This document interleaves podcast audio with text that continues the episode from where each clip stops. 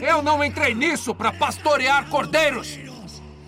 Eu entrei nisso para despertar leões. Quero escutá-los rugir. Viva a liberdade! Viva a liberdade! O kirchnerismo está tremendo. Toda a casta política está com medo! Alberto, querido, você sabe o que o Nestor diria a você? Está nervoso?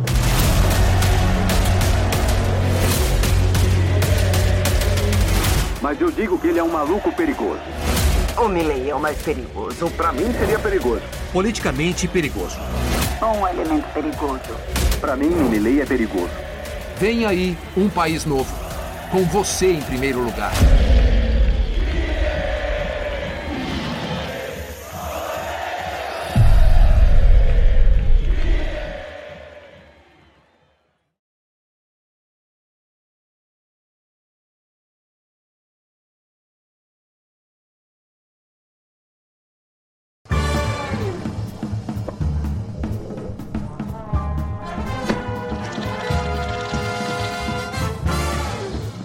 Começa mais um Conversa Paralela, o seu podcast da Brasil Paralelo, nesta deliciosa nova temporada. Estou aqui mais uma vez. Não achei que eu diria este novo. Que delícia dizer boa noite, Arthur Morrison. Muito boa noite, Lara Brenner. Boa noite, Maria também. Obrigada, titio. Ai, Estamos que enorme. hoje, tá vendo? Estamos. Não, nós voltamos melhores. Voltamos melhores. Não é? Com certeza. Aí daqui a pouco a gente aparece tudo descombinado de novo. o próximo programa tá nada a ver Xadrez de um Porque a galera acha que a gente combina pelo WhatsApp essas coisas. Não, eu Não. só chego aqui com a minha roupa, você chega com a sua roupa e por um acaso. Elas combinam ou não. Exato. Né? Exato. O- hoje deu certo. Hoje deu certo. E estamos aqui com dois convidados maravilhosos para nós falarmos sobre educação sem vitimismo. Como educar seus filhos, como educar seus alunos, como contribuir no processo de educação para que essa pessoa não seja vitimista. Assunto importantíssimo. E para isso estou aqui com Adriana de Abreu, que é diretora do Porto Real, Unidade Feminina, e orientadora familiar. Bem-vinda, querida. Obrigada, Lara. Uma alegria poder estar aqui com vocês hoje para esse bate-papo. Nossa, bom demais. Nem acredito que nós finalmente nos conhecemos, né, Adriana? Nós estamos ensaiando isso há séculos. Muito tempo.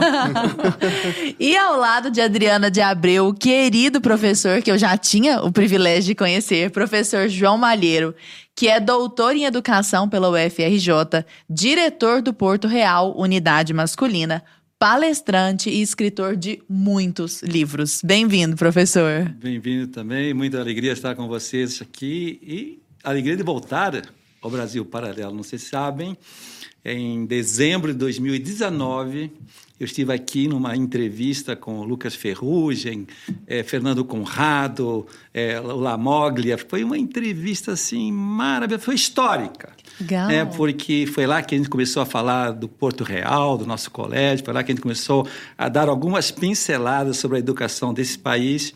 E aquele dia foi histórico, a tal ponto que gostaram tanto que pediram para eu vir no mês seguinte fazer um curso que hoje é um dos mais assistidos aqui no Brasil, Paralelo Família e Educação. Aconselho todos a assistir esse curso. E depois, gostaram tanto do Família e Educação, que fiz um segundo curso Olha que só, chama tá- Inspirados para Amar. Então aqui eu me sinto já em casa. E tá tudo presente, pessoal. Esses cursos, tudo na nossa plataforma lá no núcleo de formação. É só você assinar o acesso total. Você vai ter direito a todos esses cursos. São mais de 90 cursos, incluindo o curso do professor João Malheiro, né, Lara? Exato. E se eu fosse você, pai, mãe, educador, educadora, eu não deixaria de assistir. Porque Agora- em termos de educação não há melhor. Eu fiquei curiosíssimo, não sei se já é a sua primeira pergunta. Ah. Vou deixar pra você fazer, mas como assim unidade feminina e unidade masculina? O que que tem aí? O que que é isso? É, não era a minha primeira pergunta, mas pode ser. Porque eu tenho certeza de que isso eu está na cabeça de quem já ouve. está querendo entender o que que é isso. Pois é. Né? Que, como que é isso, Adriana? Então, Lara, a gente. As pessoas hoje em dia, quando ouvem falar né, em, em separação da- das crianças na escola, vem imediatamente uma ideia retrógrada, né? Nossa, estamos voltando ao A Idade passado, que coisa, né? Só que as pessoas não param para pensar e para entender, de fato, que existe por trás disso tudo um, um propósito. Um é? estudo, inclusive. Um estudo. né? E se a gente volta lá para a origem da educação, a educação, quando ela começa nesse formato que a gente tem de escolas, ela começa separada, não é? Quem, quem dá início ao processo educativo de, de grupos né, é a igreja. São os freis ao catequizar os seus, os seus meninos, as freiras, ao catequizar as suas meninas, querendo dar oportunidades maiores ali, começam a escola nessa forma separada. E foram muitas, muitas décadas aí de escola, até mesmo séculos, né? É, de escola separada, para chegar um momento em que havia uma necessidade né, de, de formar as meninas para o mercado de trabalho, porque na medida que essa escola antigamente era separada, havia todo um contexto realmente de conteúdos e, e programas diferenciados para os dois. E numa necessidade de formar meninas para o mercado de trabalho, o que, que se fez? Não, vamos misturar todo mundo. Junta e leva as meninas né, para a escola dos meninos. Começa a trabalhar dessa, dessa forma, sem, ter, sem terem pensado, sem terem organizado previamente os currículos. E aí a coisa começa a, a não funcionar muito bem. E se a gente para para olhar, grandes escolas, tanto na, na Europa quanto ainda na, na Ásia, né, permaneceram escolas diferenciadas. Né? Escolas tradicionais permanecem diferenciadas, e aí você vai olhar hoje o que, que acontece. Quais escolas que vêm apresentando melhores resultados Uhum. em função né, dos seus currículos, da sua formação, são as escolas diferenciadas. E por que, que a gente optou por isso? Né? Porque a gente queria essa volta ao passado? Não.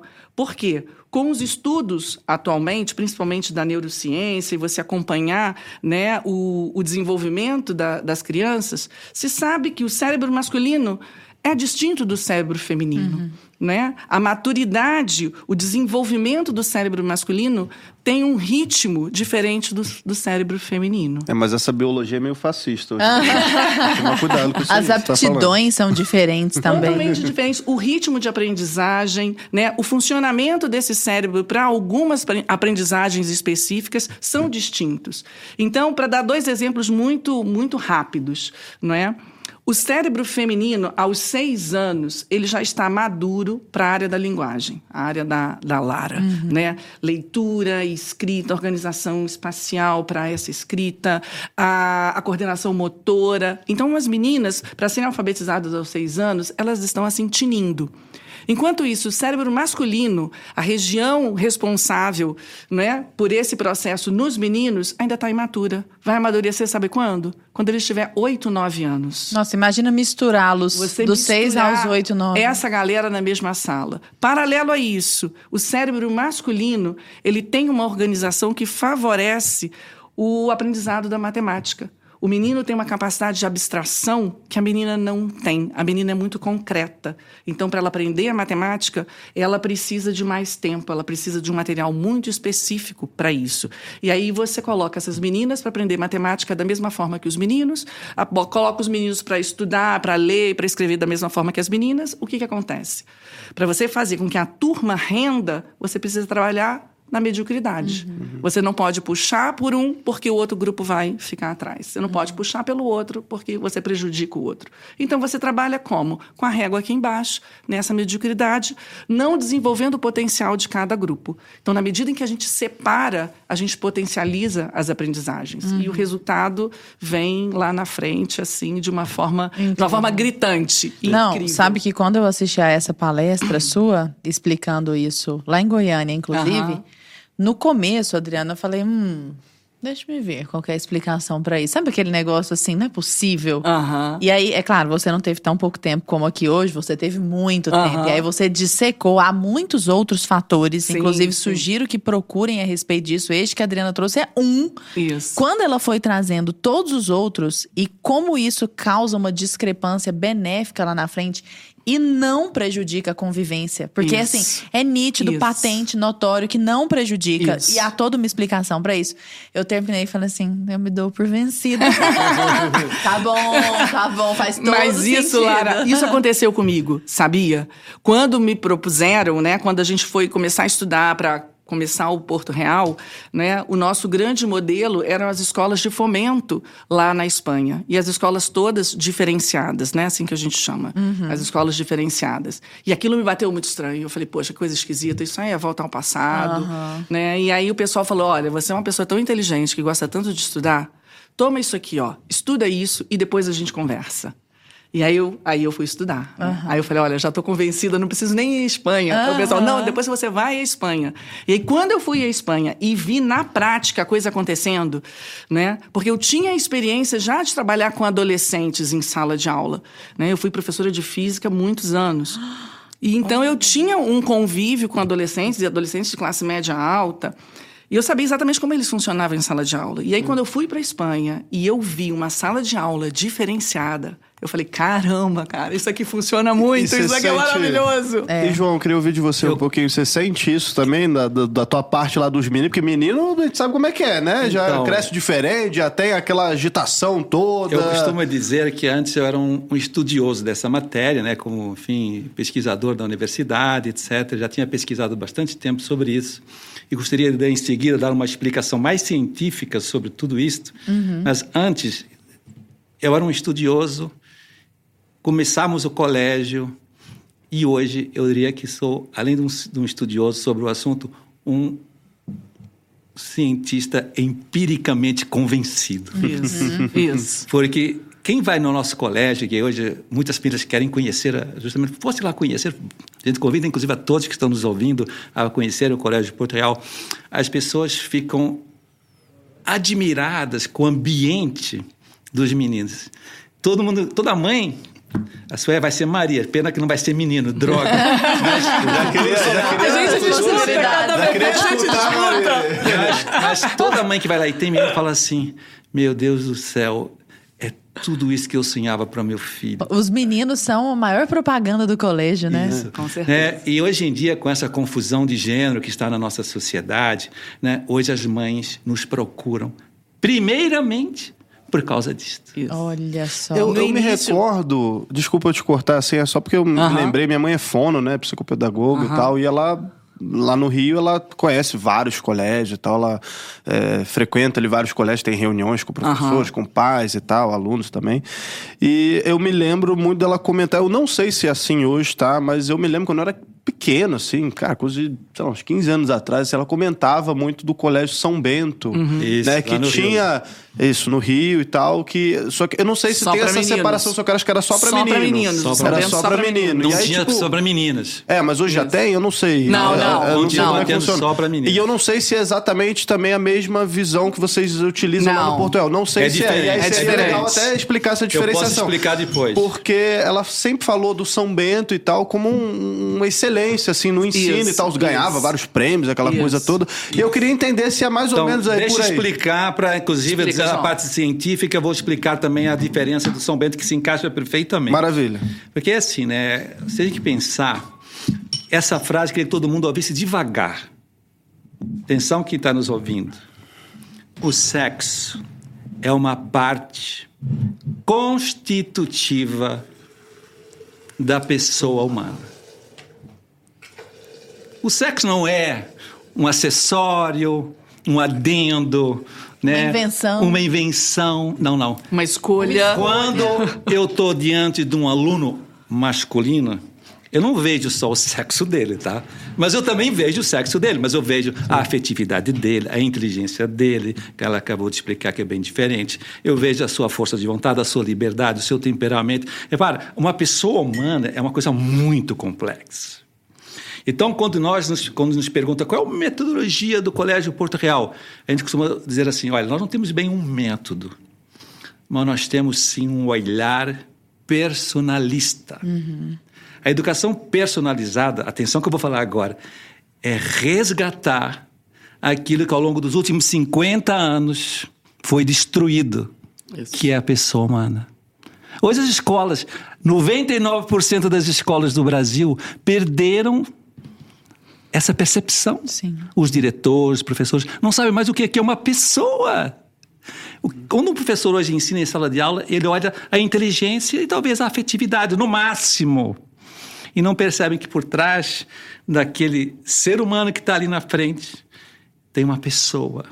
E quando eu enxergo assim cada aluno, então naturalmente eu começo a trabalhar todas as suas dimensões, que são muitas e que estão todas entrelaçadas numa única pessoa, Pessoa. humana. Tem que trabalhar essa unicidade da pessoa. Quer um exemplo assim bem didático? É que nem uma mão, uma mão com cinco dedos. Cada dedo é uma dimensão, mas é a mão, não é o dedo que está trabalhando, é a mão. Eu trabalho a mão. A mão é o que eu educo. Então, quando o Porto Real trabalha a pessoa humana, nós fazemos uma educação personalizada, que dentro dessa educação personalizada, educa também a sua sexualidade. O Colégio São Bento sempre foi o melhor colégio do Brasil durante anos, em todos os vestibulares, em todos os resultados, em todos os concursos. Sou muito amigo de todos os monges, muito amigo de Dom Lourenço Almeida Prado, que foi o grande fundador do Colégio São Bento. Os seus escritos foram que me converteram ao single sex, como a gente também costuma chamar single sex, educação diferenciada. Mas com o tempo, esses monges foram se afastando um pouco e foram terceirizando para leigos. A escola hoje é comandada por leigos. Então, esse trabalho de, de acompanhar a pessoa foi esfriando. Sim. E quando a educação personalizada, personalizada esfria e fica então a separação sem essa educação personalizada que tem que vir antes, o produto não é muito bom. Entendi. O sexo fica meio que des- desgovernado da pessoa. Então vira ali alguma coisa que não está bem resolvida. Um dedo amputado da mão. Isto, olha que você é muito A sábio. metáfora foi sua. Mas então é Eu só isso. Então você me perguntou a diferença de agora a escola está acordando para isso, graças a Deus. Eu sei que estão tentando se resgatar, se recuperar. né? A gente é muito amigo, muito próximo. Eu já tentei ajudá-los de alguma maneira nesse sentido, do ponto de vista acadêmico. né? Mas, enfim, então, o Colégio de Porto Real, já que a gente está falando dessa questão, é uma escola que está tentando abrir esse caminho novo de resgatar as pessoas humanas. Sabia que hoje no Brasil tem mais de 20 grupos de famílias abrindo um Porto Real, entre aspas? Olha só. Sim, Eu estive no lançamento de duas dessas escolas. Foi um privilégio, inclusive. Ribeirão num- Preto, e Goiânia. Colégio Águas de Guarani, do Guarani. Sim, com o professor João Malheiro, inclusive, que deu um show de palestra lá. E em Goiânia, com a Adriana Abreu, só que é, telepresencialmente. Isso, isso, né? online. Online. que também foi um espetáculo. Então, eu estou super feliz ao perceber que as famílias estão percebendo que precisamos arregaçar as mangas Isso. e construir, reconstruir, resgatar a pessoa humana. Enquanto eles não fizerem isso na sociedade, tudo fica à deriva. Perfeito. Minha querida Adriana, trazendo agora para o nosso tema, porque em tese esse nem é nosso Nem tema. é nosso tema. Embora... eu, eu estava curioso. Não, mas é interessantíssimo. É, mas é interessante. sex. Gente, isso mereceria um programa Um só programa pra só pra isso. É, exato, exato. Que eu, eu não vou me furtar de trazer essa ideia de novo, viu? Porque eu acho que seria um baita programa. E continuaremos falando sobre isso no decorrer também. No decorrer, programa. sim, com Ótimo. certeza. Mas o nosso, o nosso tema principal, que permeia vários outros assuntos, nós vamos falar de vários assuntos, é a questão da criação vitimista. E eu queria saber de vocês, se tem de fato, se você percebe concretamente uma tendência de fomentar o vitimismo na criação. Isso tem acontecido? Tem, Lara. O que, que acontece, né? Hoje em dia, o que, que a gente vê? Os pais, né? Essa geração de pais que, que nós temos agora é uma geração muito imatura, né? São pais que não conseguiram aí amadurecer e se prepararem para assumir a paternidade, né? Os caras se prepararam muito aí para o mercado de trabalho, a mulher se empoderou bastante, obrigada, mas ela não se preparou para educar, né? Então, ela, ao mesmo tempo, essa mulher, na hora que ela se depara com seu filho, ela se sente uma vítima, né? Poxa vida, ninguém me preparou para isso, né? Como é que eu vou resolver isso aqui? E quando ela olha para aquele filhinho, qual é o movimento dela? Ai, que peninha. Ele é tão pequenininho. Dele e dela mesma. E dela né? mesma. Então, né, tudo esses pais querem o quê? Pela imaturidade, por não saber o que fazer, eles começam a super proteger. Então, eu tenho que cuidar, eu tenho que ter uma, uma sensação de controle para poder ter, no mínimo, a percepção de que, ah, não, alguma coisa eu estou fazendo. E tem aquela coisa de, ah, o meu filho não pode se frustrar com absolutamente nada. nada, Como se nada. a vida não fosse sofrimento Só- também, né? isso, Sobre- não fosse isso, carregar a sua cruz, não isso. fosse, você não fosse tomar nenhuma dura de Isso, patrão. isso. Aí o cara cresce, é aquela geração plástico bolha que eu chamo, né? Do mertiolate que não arde mais. O, o João gosta desse termo O, também. o, a- o mertiolate não arde mais, aí o cara cresce ali, todo super protegido, chega no mercado de trabalho, aí tem que engolir o sapo, É. não sabe e vai chorar no Twitter depois. né? Exatamente. É, é. Então, a, essa super essa superproteção, né, esse excesso de cuidados, para isso, não, meu filho não pode sofrer. Meu filho não pode sofrer. Então, ah, o filhinho chora para dormir. Ah, então deita aqui na cama com a mamãe. Você não vai chorar. A mamãe está aqui com você. E a mãe está achando que ela está fazendo o máximo. E eu costumo falar, né, Lara, que as mães erram sem saber. Mãe nenhuma, né, Arthur, escolhe, ah, não, isso aqui é certo, errado. Vamos- deixa eu fazer o errado, que eu quero ferrar o meu filho. Claro. Lógico que não. Só que ela desconhece isso, né? Então o filho não quer comer determinado tipo de alimento. Ah, não, tadinho. Isso aqui é ruim mesmo. O importante é que ele coma alguma coisa. Peca pelo Então, excesso, né? Dá qualquer coisa pro filho comer. Ou então o quê? Pega um tablet, se o importante é que ele coma, toma aqui um tablet, meu filho. Fica olhando pro tablet. Agora come. E a criança nem percebe o que está comendo. Está comendo na boca ali, né? Então a criança vai virando, né, uma coisinha, um objetinho. Pokémon. Um Pokémonzinho. Tamagotchi. Exatamente. Um Tamagotchi, é. Um Tamagotchi é melhor, é verdade. Faz mais sentido que seja um Tamagotchi mesmo. Agora, eu queria. é, eu sempre gosto de ir nas raízes dos problemas. Por favor. né? Já fomos há pouco e agora eu vou de novo na raiz. Mas por que que acontece isso? Por quê? Por que que apareceu esse fenômeno do vitimismo na educação? Qual é a raiz? Então, reparem, né? A gente também pode fazer uma retrospectiva de 50 anos e a gente sabe muito bem que a verdade, com V maiúsculo, foi destruída por alguns senhores que a gente não vai aqui rastrear mais, mas a gente conhece muito bem todo esse iluminismo do século XVII, XVIII, que foi chegando ao século XIX, todo o marxismo cultural que foi entrando, escola de Frankfurt, tudo isso que o Brasil Paralelo relata com muita sabedoria, e aproveito aqui para parabenizar.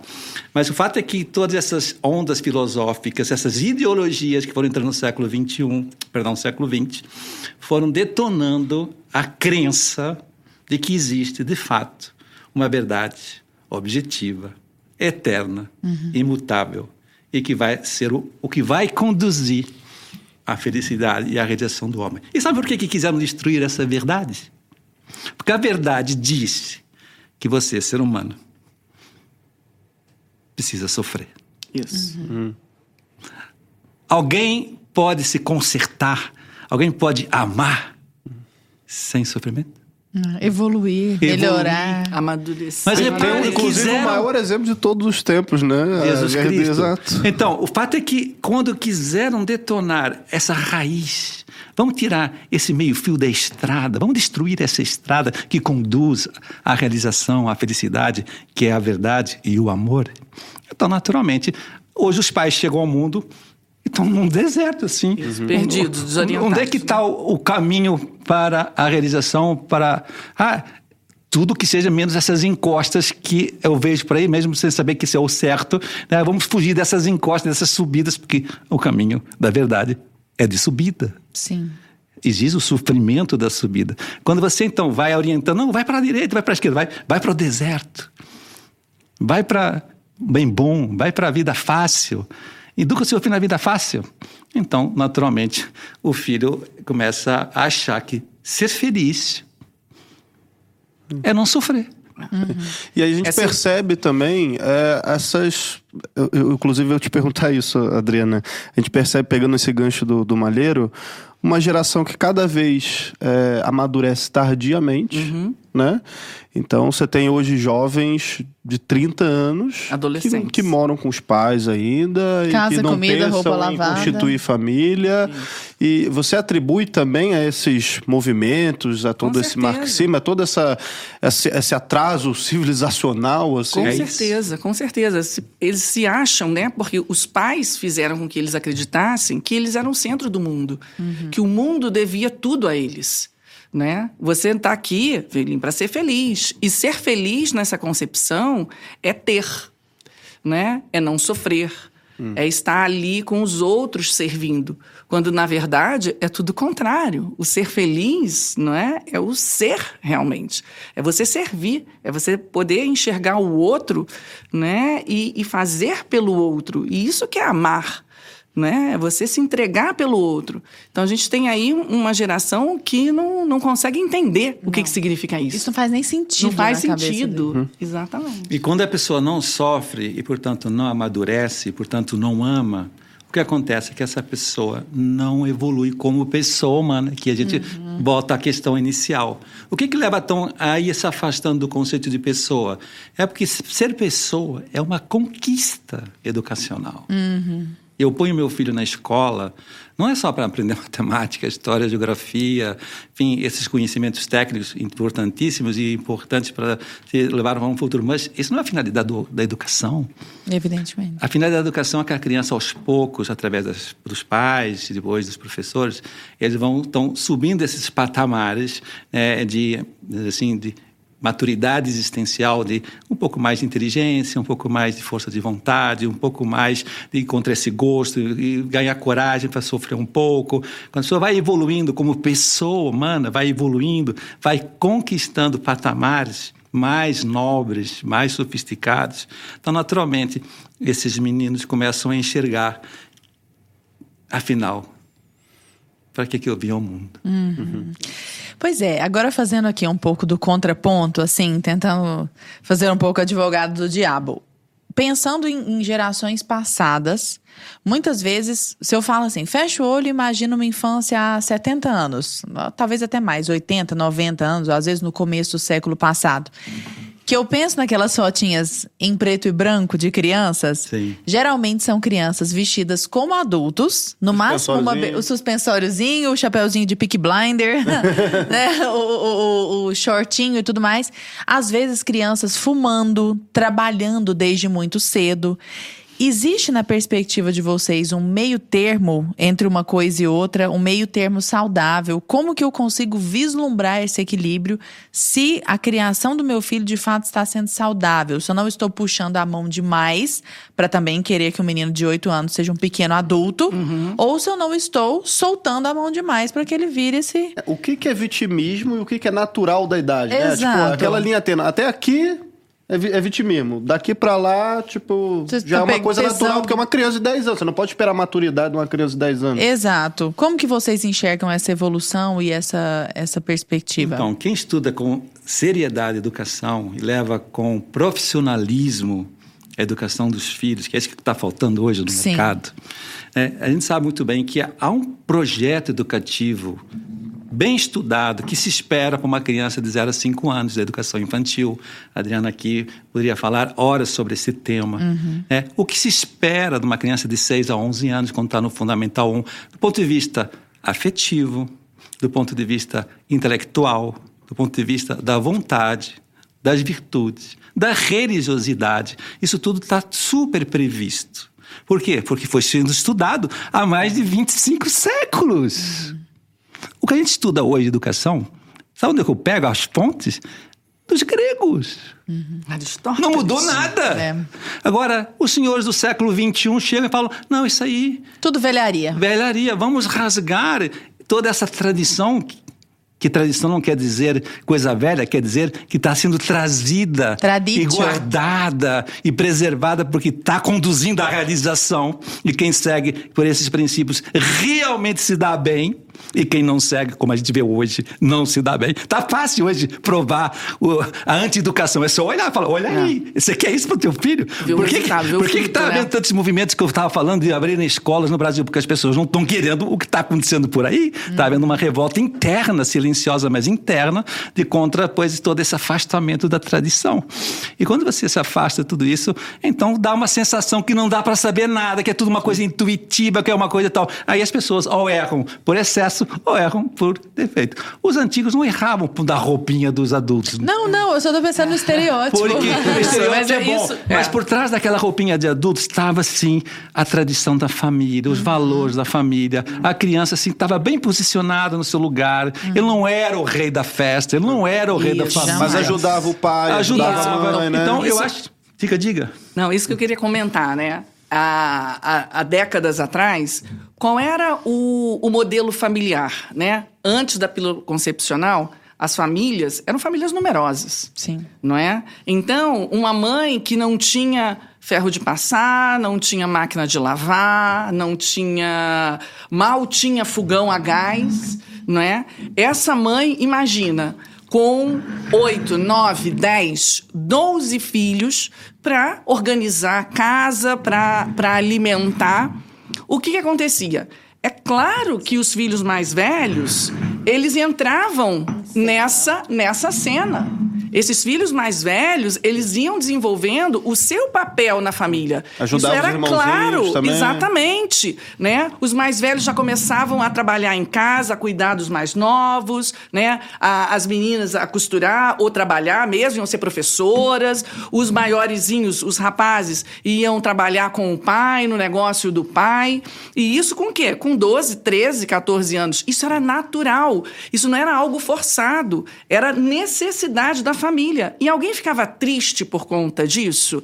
Não. As mais velhas aprendiam a ser mãe como? Com seus irmãos. Não era novidade quando uma moça casava e tinha filhos. Aquele, Ai, meu Deus, o que, que eu faço? Não.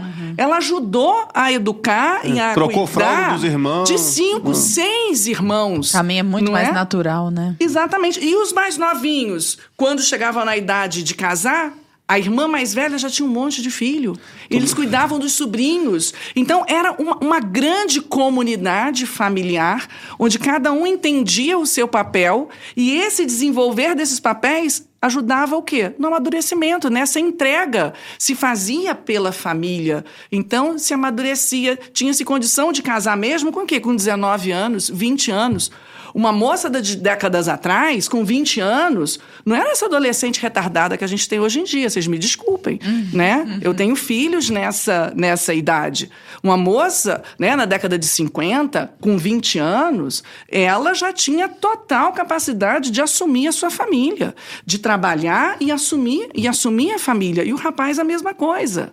Né? Hoje em dia, são adolescentes. Essa questão, inclusive, para quem tem curiosidade de saber mais, a gente já entrevistou, né? A mãe dos 11, você lembra? Sim, Andréia Toledo. Junto com a Cifuzaro, né? E Aham. num episódio que se chama O Resgate da Grande Família. Sim, tá no isso. YouTube pro pessoal assistir. E foi muito interessante o papo Nossa, também, foi um né? baita bate-papo, Muito excelente. legal. E aí, hoje em dia, temos isso, essas famílias pequenas, né? As mães tendo filhos cada vez mais tarde, com tudo disponível, né, para facilitar a vida dessas crianças, crescem como reizinhos. Eles são os reis da família. São. São eles quem mandam. Daí eles serem tão vitimistas, né? Porque ao mínimo craquelar daquela Isso. crostinha ali. Ai, ai, É. não estão cuidando de mim, não estão fazendo por mim. E nesse contexto, professor João, é, de- dessas, dessa paternidade mais frágil, essa paternidade mais. Mais geração plástico bolha mesmo, é. geradora dos plástico bolhas. Do Mertiolate que não há. do mertiolate que no, age- no, no arde, exatamente. Muitos pais terceirizam a educação para a escola. E algo a respeito do qual vocês sempre falam, acho que toda vez que eu vi vocês falando sobre educação de escola, vocês falam que é fundamental haver a participação da família. Protagonismo Então, dos pais. Protagonismo dos pais. Tanto é que na educação personalizada existe essa devolutiva constante, reunião dos da diretoria, dos pais, do- dos professores para entenderem em que momento está o desenvolvimento daquela criança, daquele jovem, daquele adolescente. Eu quero saber se de fato Esta participação dos pais é fundamental e por quê? Ou se eu posso, por exemplo, pensar assim, ah, Porto Real é uma baita escola. Ele já Eu pensou em preciso trabalhar muito. Ele já pensou em tudo? Então vou colocar meu filho lá e, e tô de Então, boa. E se não der certo, é a culpa do João Malheiro. Exato. A pergunta é muito boa e é muito pertinente porque justamente é o que justifica o sucesso do nosso colégio. As pessoas perguntam, João, esse colégio tem só 12 anos de existência, por que toda essa badalação e agora no Brasil inteiro 20 colégios abrindo? E eu falo, é simples. Nós, desde o início, percebemos que quando nós investimos, mas sinceramente, numa boa educação dos pais, em primeiríssimo lugar, os pais resgatam a sua própria identidade que estava sendo perdida. Como Você- pais, Como de pais. fato. Então, nesse momento, o olho dele brilha. Ele fala: Nossa, estou adorando ser pai. Estou adorando estar com meus filhos em casa. Estou adorando voltar mais cedo para casa. Sabe? E a gente, inclusive, tem em paralelo, que abre um parênteses, é, para não me afastar muito da resposta. Ao paralelo ao nosso colégio, temos uns clubes familiares que são um sucesso. Eu fiz um ca- acampamento ano passado, acreditem, na Ilha Grande, que é um lugar maravilhoso do Rio de Janeiro Muito legal. com 100 pais, homens. E os seus filhos, e meninos. acampamentos, fomos de legal. dois barcões, leleiros e tal. E o pai falou: Meu Deus, esse foi o melhor fim de semana da minha vida, muito mais que na Disney, muito mais que na Itália, muito. Então, quer dizer, fechando parênteses, os pais, quando eles são bem educados e resgatam esse, tem esse, essa identidade, esse amor profundo. Essa responsabilidade. E essa responsabilidade por educar, eles se aproximam da escola e acompanham melhor o projeto educativo. O que a escola faz? O nosso segredo é que nós fazemos tutoria com os pais a cada três meses sobre como os seus filhos estão indo em todos os cinco dimensões, os cinco dedos da mão. E quando os pais percebem essa imensa seriedade que é educar um filho e começam a perceber que eles são responsáveis por tocar isso também em casa, porque não pode haver um choque de valores. Em casa fala uma coisa, na escola fala outra, isso, a criança fica confusa, ela, fica, ela, ela sofre muito. Sabe, no outro dia, na na minha escola, tinha um menino. Perde o referencial, né? Tinha um menino no, no pátio, no recreio, chorando. Oh, meu Deus. Seis anos, primeiro ano, né? E eu, obviamente, como qualquer professor que tem esse olhar educativo, né, foi se aproximar dele, sentou-se lá, e aí, tudo bem, teu time perdeu, né? Não, não é isso não, professor, não foi isso não. Meus pais estão brigando, né? Olha, um garoto de seis anos, né, chorando no recreio, Sim. que devia estar brincando, devia estar se divertindo. Eu estava com essa alma pesada, a alma tristonha. Né? E, obviamente, então a gente ajudou, arroupou, acolheu, deu lá uma solução e o menino já meio que levantou a sua, a sua esperança, o seu ânimo e, e acabou aquele choro. Mas me, me, me fez pensar aquela cena, caramba, quantas escolas fazem isso hoje, né? Quantas escolas percebem Vem, seus alunos, de Então, fato. isso é o olhar personalizado que nós temos Fantástico. que educar. na escola. Então, quando a gente educa os pais, os pais começam a se aproximar dos seus filhos, envolvem-se na educação dos seus filhos, tornam-se protagonistas, como muito bem a Adriana disse, então a escola muda completamente, porque o aluno começa a estar mais motivado, mostra os resultados para os pais das provas. Pai, olha eu aqui proclamando a poesia de Camões, olha a mãe, a mãe aqui fazendo pois, esse exercício de matemática. Nós ganhamos este ano 74 medalhas Nossa, isso é incrível. Olha só. Na Olimpíada Mas de isso é Matemática. consequência. Conse- da formação dos né? pais. Eu Consequência. sempre, sendo, quando os, os nossos professores ficam se gabando dos resultados, falo: não, não, não. Isso aqui é um trabalho dos pais, dos professores, dos funcionários. Nós damos formação também para os funcionários. E o trabalho, obviamente, dos alunos. Mas então é importante que a gente enxergue que as escolas que hoje começaram a perceber que esse é o diferencial, começaram a investir na formação de pais. Isso. Como a gente falou, né, os pais estão muito perdidos. Né? Houve esse rompimento de chegar na, na, na, na fase, no seu momento de ser pai e não saber o que fazer. Então, o que, que a escola faz? No momento que a escola começa a mostrar, olha, é assim, o caminho é assim. Então, a gente dá formação para os pais, além das tutorias, né? Eu e o João, a gente dá formações mensais para os pais. Sabem quantos vão por mês? 260 pais presenciais. presenciais. E a gente ainda grava, transmite para aqueles que não conseguiram Sim. vaga no auditório. Sim. Né? Então, e aí as pessoas perguntam: gente, eu não acredito, como é que pode isso? Como é que vocês conseguem fazer com que os pais, às 8 horas da manhã de um dia de semana, se comprometam, né? Quarta e quinta-feira, se comprometam a estar lá para receber a formação?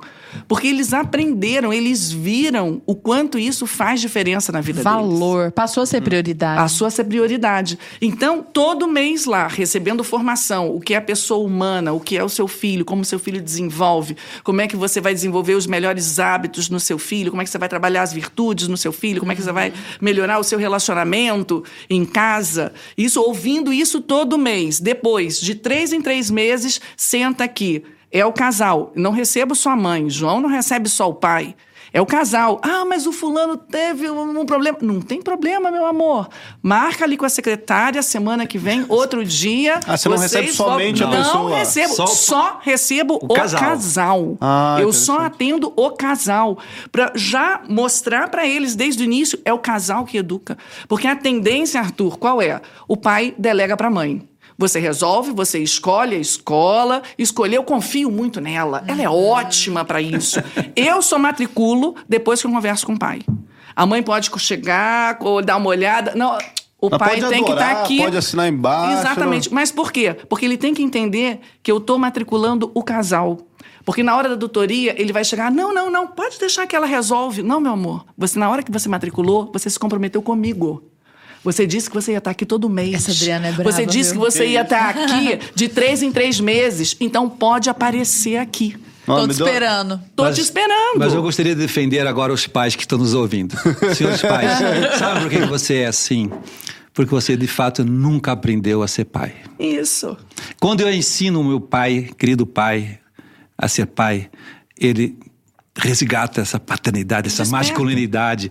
E todo pai quer ser pai. Eu vejo isso nos meus clubes, nos meus acampamentos. Eu vejo. Eles estão vibrando. Mas se há essa onda feminista, né? E há essa, vamos dizer assim, que há uma intencionalidade que- clara, vamos ser muito claros aqui no nosso programa, Sim. há uma destruição Há uma agenda do pai. corrente. Há uma Sim, agenda, sim. claro, e isso está dando certo, eles estão conseguindo. Mas eu estou indo contra isso e é por isso que o nosso colégio está sendo muito procurado. Não é só porque o meu filho eh, vai ser o melhor aqui nessa escola, não. É porque eu vou ser o melhor pai também nessa escola. Ó, Fantástico. eu tô muito curioso ainda sobre essa questão da educação personalizada. Eu quero continuar perguntando, imagino o pessoal de casa está curtindo. Se você estiver curtindo, já deixa o seu like, já comenta, compartilha isso, né? E leva essa mensagem para todos os pais que você conhece, que tenho certeza que eles vão se edificar aqui com tudo que a gente está falando.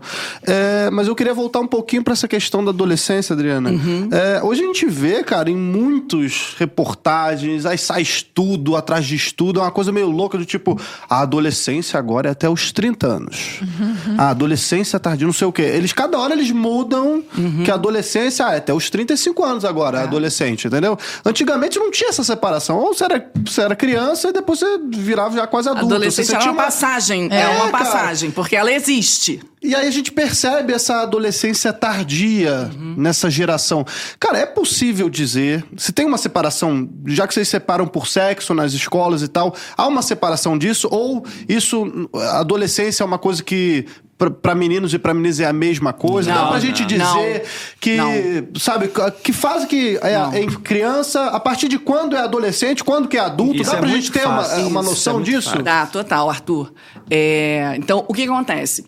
Quando a gente fica na argumentação só do, do, do cérebro e da inteligência, né? Chega um momento lá por, por volta dos 12, 13 anos que os cérebros se equivalem, se equiparam já. Nível de maturidade e tal. Aí os pais falam: ah, então agora junta. Aí eu falo: não, agora não dá pra juntar, porque agora tá começando a adolescência.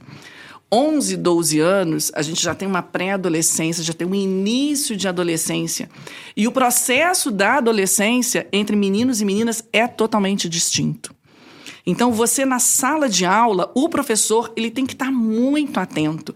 Ele tem que entender exatamente o que está passando na cabeça e no coração desse adolescente para poder ajudá-lo a enfrentar esses desafios da adolescência, né? O adolescente, ele vive trocentos conflitos, né? Ele, ele ao mesmo tempo, ele é 100, né? É 8 ou 80. E ele não sabe gerenciar, gerenciar isso. Então, o professor, ele tem que estar ali mais preocupado justamente com essa questão da, da afetividade desse adolescente do que com as notas, digamos assim, propriamente dito. Eu estou vivendo esse grande desafio agora, porque lá no Porto Real a gente começou o, o Fundamental 2 tem dois anos só.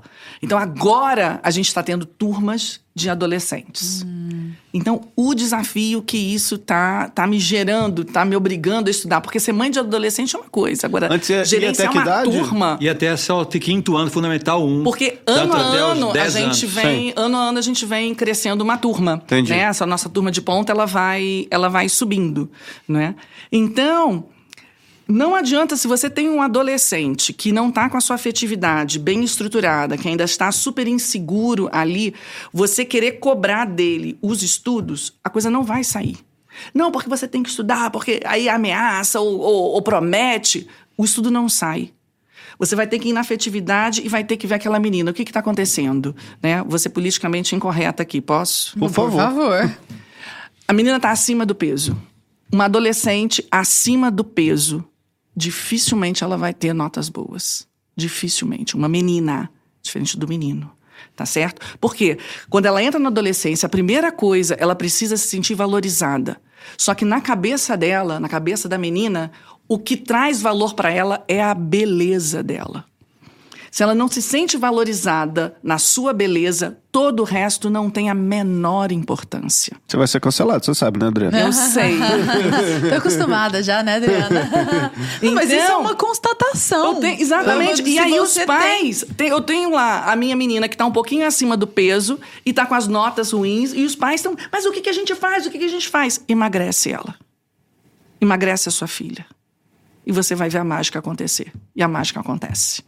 Né? E você já deve ter Então- constatado isso milhares de vezes. Então, né? se a gente não está atento a isso, a pessoa humana, o todo desse, dessa, dessa criança, desse adolescente. se Dessa você- mão, dessa unicidade dessa da unicidade. E se você não sabe naquele momento qual é o dedo mais importante a ser trabalhado para que ele consiga levar todo o resto, você se embola, você se Assim como o enrola. jovem lá de seis anos que tava chorando porque os pais estavam brigando, né? Então, Não adianta cobrar desempenho É. dele na sala de aula. Isso. Deixa eu dar uma explicação também mais científica, que eu acho muito didática. Por que, que essa adolescência está atrasando cada ano que passa? Isso que você está constatando. Né? Sim. Antes era até os 25, agora está agora, agora tá 35, daqui vai chegar aos 40. dizem especialistas, eu não tô constatando nada. Tem Tony Anatrella. Eu sou especialista que a gente... Quem quiser ler o Eu não livro sei quem são. Tony Anatrella é um livro especialista, né, um médico psiquiátrico italiano que ele tem esse livro é, é, publicado e já está traduzido para o português, que já o título chama exatamente assim, Adolescência até os 33.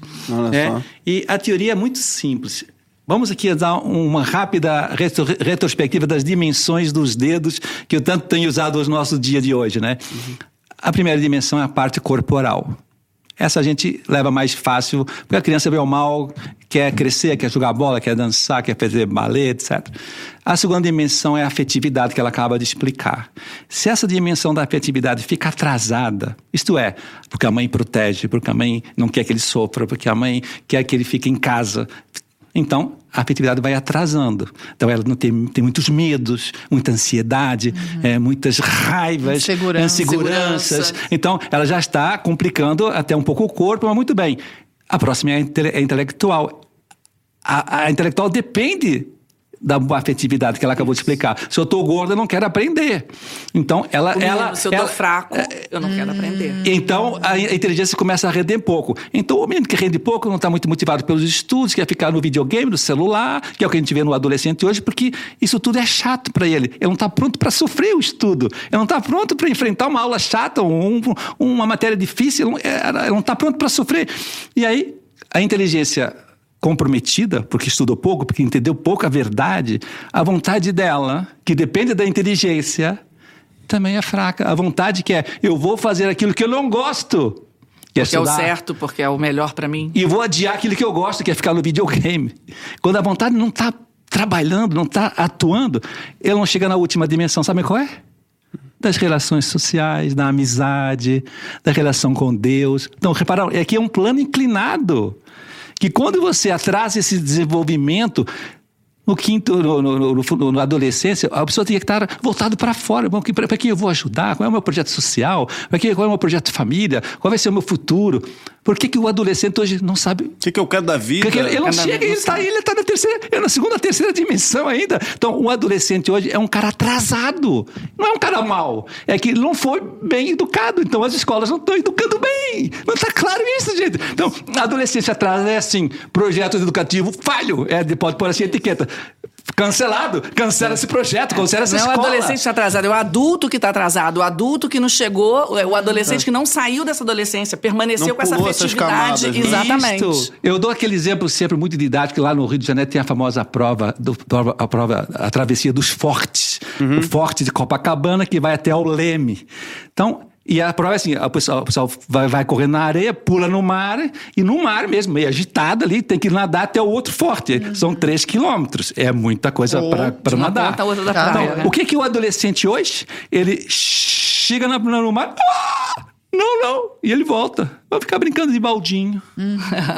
Assim está o nosso adolescente hoje. Ele não está pronto para pular no mar. Não está pronto para não tem fortaleza, não tem coragem, não vê nenhum, não vê, não vê nada lá na frente, ele só vê o, o seu próprio umbigo. Ele está atrasado afetivamente. Então ele não tem a coragem de nadar. Então ele fica adiando, fica brincando, é celular, é videogame, é festinha ali, maracanã lá, mas no fundo ele está só se enganando, né? É. E os pais, Ai, o que, que eu faço? Onde é que eu errei? Uhum. Eu errou lá quando você deu tudo para ele. Quando você deu uma viagem para Disney todo ano. Quando você deu toda a festa cara. Quando você. Quando você não ensinou ele a enfrentar uma dificuldade que era dormir sozinho não é? Ah, não, pode deixar, eu vou dormir com você quando você não ensinou ele a enfrentar uma berinjela, uhum. quando você ensinou, né, que, que ele tinha que enfrentar o horário de dormir, certo, uhum. e de cedo, acordar também. E de acordar e de desligar ali o, o brinquedo, né, largar o brinquedo ali de lado, porque agora é a hora de estudar, né? Deixou a coisa rolar. Então eu vejo na cara de vocês, quando a gente está explicando assim, é como eu, a gente faz no nosso colégio, a gente está numa aula aqui, os pais de vocês, nossos pais são vocês hoje agora. Uhum, e eu estamos que vocês, os olhos de vocês começam a brilhar. Ah, agora comecei a entender o fenômeno. E o Arthur ficou vibrando com a minha explicação. eu falei, mas olha, é isso que o nosso colégio faz, que os pais falam, eu quero para essa escola, porque eles isso. me explicam os fenômenos isso. que está acontecendo com isso. meus filhos. E a gente chega junto, né? Porque, porque faz na... sentido, realmente. Faz sentido. Né? Isso. Isso, Na medida que a gente vai, o, o, o pai senta para conversar com a gente e vê o quanto a gente conhece aquela criança, né? Isso abre uma dimensão de confiança muito grande. E aí o pai se abre e fala assim: olha só, o que, que eu faço então? Como é que a gente pode trabalhar? Me orienta. Me orienta. E aí a gente orienta e a família atua, e a gente atua aqui do nosso lado, e a família continua atuando, e a gente atuando, e a criança, ó. E sabe o que acontece Vai. com a escola? A escola começa a criar um, uns laços que pouquíssimas escolas têm hoje. Isso. É isso eu ia comentar. Que Parece é uma família. Que... No outro dia tivemos o baile dos casais, ah, sábado à noite, sim. 100 casais do Porto Real, num clube lá da Barra da Tijuca, dançando como antigamente. Ah, que legal. Pois é, Malheiro, agora me veio uma eu estou aqui encantada mais uma vez, né? Porque toda vez que eu vejo vocês falando, eu fico encantada. Porque eu penso, nossa, que bom viver num mundo que tem esse tipo de, de abertura, de possibilidade para minha filha. Só que aí o que é que eu pensei logo na, em sequência? Isso é 0,002% da população. Como que você vê, Adriana, a educação hoje, o desastre, uhum. assim catastrófico e inominável que é a educação brasileira hoje, sabendo que existe um caminho, que é o uhum. caminho que vocês seguem, que dá então, frutos. Lara, eu tenho muita esperança, sabe? Tem. Às vezes as pessoas, né, me procuram muito e falam, ah, mas eu queria isso. Ainda mais ultimamente eu tenho falado muito desse aspecto de, de educação e de escola, né? E aí as pessoas às vezes comentam, ah, mas isso é fácil porque tem um Porto Real. Né? Ah, isso é fácil porque já tem. E eu que não tenho nada. Eu falei: olha só, o poder está na mão dos pais. Os pais são os verdadeiros protagonistas da educação dos filhos. Então, um caminho, né? Juntar com outros pais e começar uma escola, que não é um caminho fácil, que parece que é fácil, Mas não é um caminho Nós fácil. que o digamos. É possível, é possível, tá certo? Está Mas acontecendo já, né? Está acontecendo, né? Mas exige um compromisso, uma doação, né? Muito grande. Não é abrir um qualquer negócio. Não é abrir uma lojinha Não no é shopping. abrir uma. Porque se você quiser abrir uma escolinha, ok. Rapidinho você abre uma escolinha. Você abrir uma escola com esse nível de preocupação, de envolvimento, de, De compromisso, isso exige uma dedicação, né? Que foi, que tem sido a nossa vida, né, João? Tem Nos sido a nossa 12 vida nos anos. últimos. Mais, João, que a gente começou bem antes, Tudo né? bem, é verdade. Vamos 14 botar anos. 14, 15 anos aí, é a nossa dedicação da nossa vida, é isso, tá? Quando então, vocês esse abriram, é um caminho. Só uma perguntinha rápida, só um Tá. parênteses. Quando vocês abriram, vocês já abriram é, pensando nisso, já Sim, uma sim. escola feminina e uma Sim, escola sim, masculina? Sim, Sim, sim, Só que quando a gente começou, a gente começou apenas com infantil, tá certo? Eram 15 crianças, só filhos. Filho nossos Porque ninguém filhos acreditou no projeto. E filhos né? de amigos. Hoje temos 500 alunos. Entendeu? Numa casinha. Em, 2000, em 2012. A gente já via tudo isso e a educação infantil ela é mista. Necessariamente, né? A educação infantil é mista. E a gente ainda levou, vamos seguir a educação infantil. Durante dois anos, a gente não conseguiu começar o fundamental, porque a gente não tinha grana para isso.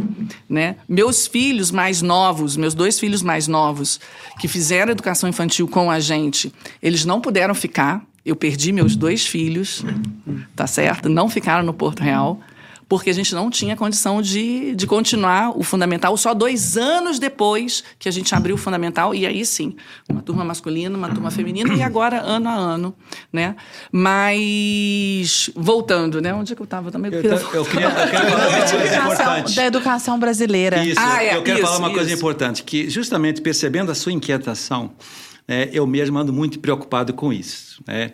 E tenho trabalhado mesmo em Brasília com vários parlamentares para que a gente pense em projetos que revolucionem as políticas públicas. Um exemplo, uma lei que permita o pai ir à escola no dia da reunião, tanto ter dispensa do trabalho, chegar uma hora mais tarde. Hoje não é permitido isso. A gente sabe que 90% dos pais da escola pública que gostariam de ter essa formação que nós damos não têm possibilidade porque o emprego não libera. Ele tem que chegar no emprego às sete, tem que sair às seis. Quando é que ele vai? Não pode ir. Então, se há uma lei que permite isso, que, vamos dizer assim, entende a preocupação dos pais terem um apoio para que eles possam se tornar protagonistas da educação do seu filho, por meio de leis, por meio de, de proteção às famílias, com certeza se faz uma revolução nesse país. Digo mais, posso aqui abrir claramente o jogo. né? eu irei agora nesse mês, final de, de- de- final de agosto, a Belo Horizonte, falar com 3.500 diretores de escolas do estado de Minas Gerais. O governador Zema me convidou, sabendo nossa preocupação em formar famílias. E eu, quando estive com ele numa reunião há pouco tempo, falei: Zema, se você quer ter um- uma revolução na educação desse país, mais do que material didático ou computadores em sala de aula, o que você, tem que- Pessoa. o que você É tem que pensar é formar pais. os pais e os professores. E ele, falou, e ele falou: você tem toda a razão, você tem todo o meu apoio. E ele começou mesmo. Em três semanas já está organizando um, um mega evento lá em, em Belo Horizonte. Então, eu falo isso é a nível de. para que quem está nos ouvindo e tem algum acesso ao governo, arregassem as mangas. Tem muitos parlamentares que estão alinhados nessa bandeira e vão buscar. E vão buscar esses caminhos alternativos que Isso. hoje não existem. Isso. Então, isso era era o outro, o outro caminho né, que eu ia apontar. Porque às vezes os pais ficam, ah, mas eu não tenho condição de juntar e começar uma escola, então eu não tenho esperança, não tenho solução. Não, tem sim. Você pode perfeitamente juntar com alguns pais da escola onde estão os seus filhos e começar a trazer propostas para essa coordenação, para essa direção.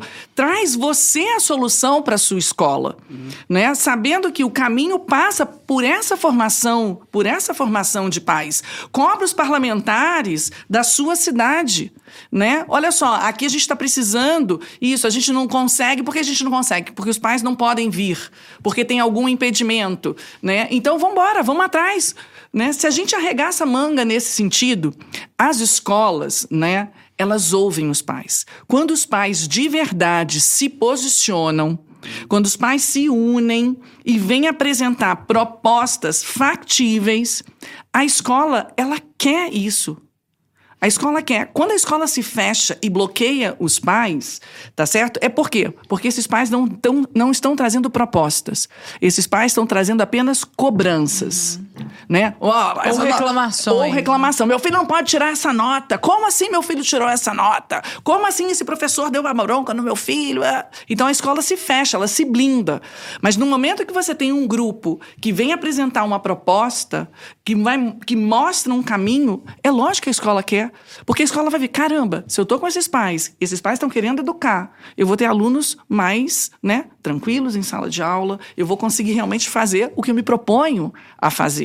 Então, a gente não pode ter medo de se posicionar, a gente tem que cobrar as escolas, né, esse caminho aí. Tem 32 Sim. escolas públicas em Petrópolis, na cidade serrana do Rio de Janeiro, Sim.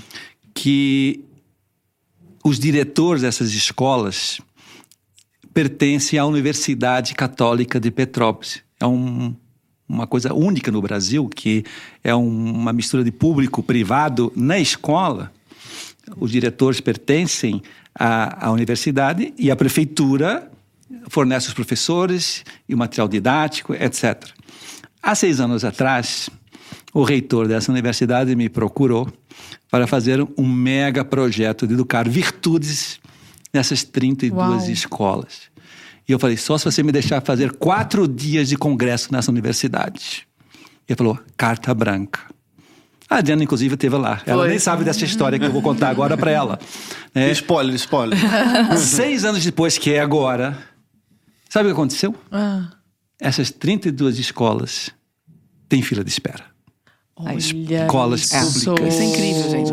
Os pais precisam, eles estão ávidos, eles estão perdidos. Na hora que você sinaliza, nossa, ali tem um pessoal que sabe o que fazer, que vai, que tem São coisas de me orientar simples. e Às apoiar. as pessoas pensam, ah, mundo. é uma complicação ensinar virtudes. Não é. Ensinar virtudes é uma coisa simples, basta entender que é necessário para a criança e querer é também, né? E querer também querer. fazer, né? É isso que hoje eu tenho que fazer com os diretores dessas 3.500 escolas que eu vou falar. Eu, acreditem que é possível sim modificar a escola se eu trabalho com carinho, com atenção, com, enfim, com, com otimismo esses pais que pertencem a essa escola. Eu acho fundamental que vocês comentem isso, porque uma das críticas que eu mais escuto de colégios como Porto Real, como Catamarã, como esses colégios de educação personalizada, é assim: nossa, lindo, mas vocês vivem numa bolha. Hum, exatamente. Isso jamais vai chegar à educação pública. Mas como levar. E, e não é que jamais vai chegar. Já, já, já chegou. Já está chegando. Já eu está vou chegando. Fazer, né? Eu vou fazer chegar muita gente em breve, saibam disso. Olha que coisa maravilhosa. Agora, uma dúvida, acho que é uma curiosidade também que o pessoal de casa pode estar tendo. A gente falou já dessa educação personalizada personalizada, separado então por uhum. sexo. Mas e a questão dos professores? Eu queria entender também. Há essa separação dos professores ou nada a ver? Claro Pode que existe. ter. Ou, tem professores, professores seus são só homens fizemos também. um artigo são só meninos, científico mulheres. para um congresso internacional na Espanha. Lembra disso? Uh -huh, Nós uh -huh. dois fizemos, depois uma vez que fomos convidados a fazer esse trabalho. E foi um sucesso esse artigo aqui entre nós. E a Adriana apresentou lá em Madrid.